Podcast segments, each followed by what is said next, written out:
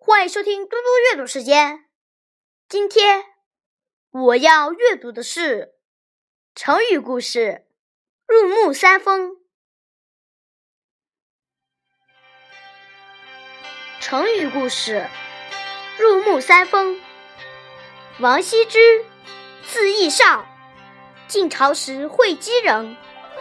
他是中国历史上最有名的书法家之一，因为他曾经做过右军将军，所以后人又称他为王右军。王羲之的书法可以称得上冠绝古今，他的字秀丽中透着苍劲，柔和中带着刚强。后代的许多书法家没有一个能比得上他的。有一次。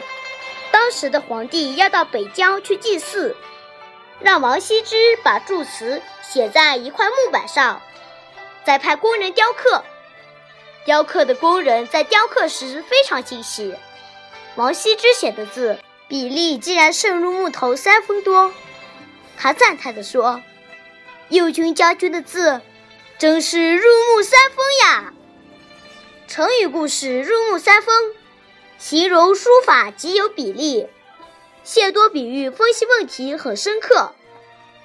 谢谢大家，明天见。